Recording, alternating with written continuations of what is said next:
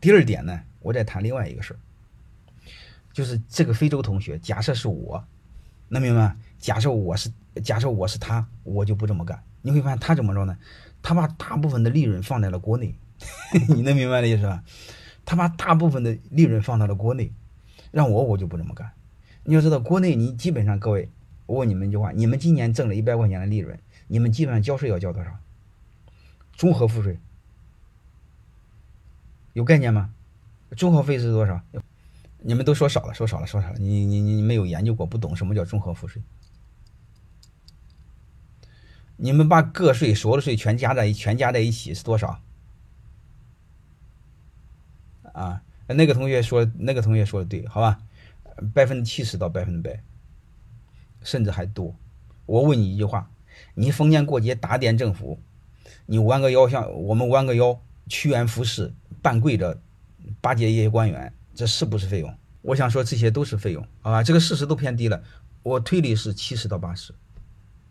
啊，七十甚至到一百，啊，基本上是一半是一半，啊，哎，你我没给你空了，就综合赋税，你们一定没听明白什么叫综合赋税，能明白的意思吗？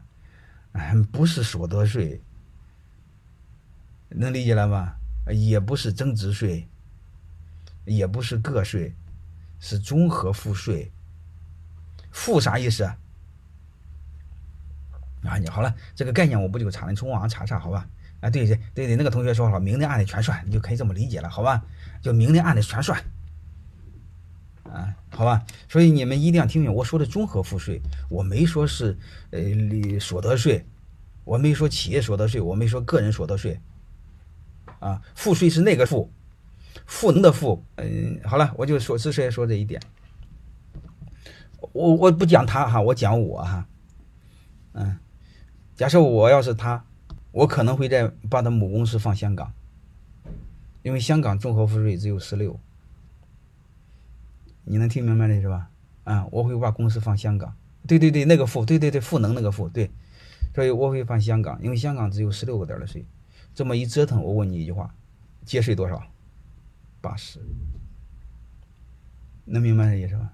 啊，那我我如果我是他，那你怎么做呢？很简单。就是把国内的利润、国内的公司的利润尽可能做的没有利润，然后母公司放香港做全球贸易，利润留香港，好吧？香港还有一个好处是啥？啥意思呢？它是国际自由港，它的现金是可以自由流动的，能听明白什么意思吗？你要不相信，各位，你你你，国内是不可以的，你们没概念。我问你一句话：你现在往美国转一万块钱，你能转进去吗？你能转出去一万块钱吗？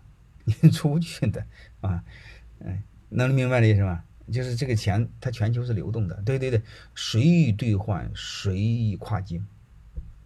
啊，那个同学说的好，现在还是，嗯，香港还是香港吗？我我马上说，所以正常我是我建议这么做，我太多的学生非常明白就这么做的。但是我想说的是，这是五年前、一年前的香港。能听明白吗？现在也不可以了。嗯，现在有可能要重新选，有可能选新加坡，好吧？啊，那像新加如果是选新加坡的话，最好，但是你们的身份要要身份需要这个转换一下，转换一下之后做什么呢？这很简单的，就是用那个海底捞那个张勇。大家知道那个海底捞那个张勇吗？嗯，我你我用他这个逻辑给你看一下，你基本上都知道了。对，转换一下，你很多人明白就明白了，好吧？啊，香港的香港就十七，啊，香港那个新加坡十七，香港十六。海底捞的张勇虽然是四川简阳人，但是他现在是啊几万要登记，那不扯淡吗？我不是说了吗？我说那是一年前的事好吧？我现在我我想说，香港那现在香港可能不可以，啊，那个新加坡可以，啊，下面我就举新加坡的案例，就举张勇，嗯，张勇现在不是四川简阳人，张勇现在是新加坡人，啊，张勇的家族公司在维京群岛，然后他用他的家族公司投资了他的母公司在开曼群岛，他的母公司就开曼群岛的母公司是在香港上的市，然后维京群岛和开曼群岛公司的交税是零，香港交税是十六，嗯，但是海底捞的主要业务是在我国，能听明白吗？啊？还有一个，新加坡政府对新加坡公民还有一个要求，就是新加坡政府在在境外的收入，在新加坡不用交税，就是交税是零。然后他下一步，还张勇他们要做的就是把他的开曼群，把他的维京群岛的他的家族公司在做信托。如果一做信托，法律上张勇一分钱股份没有。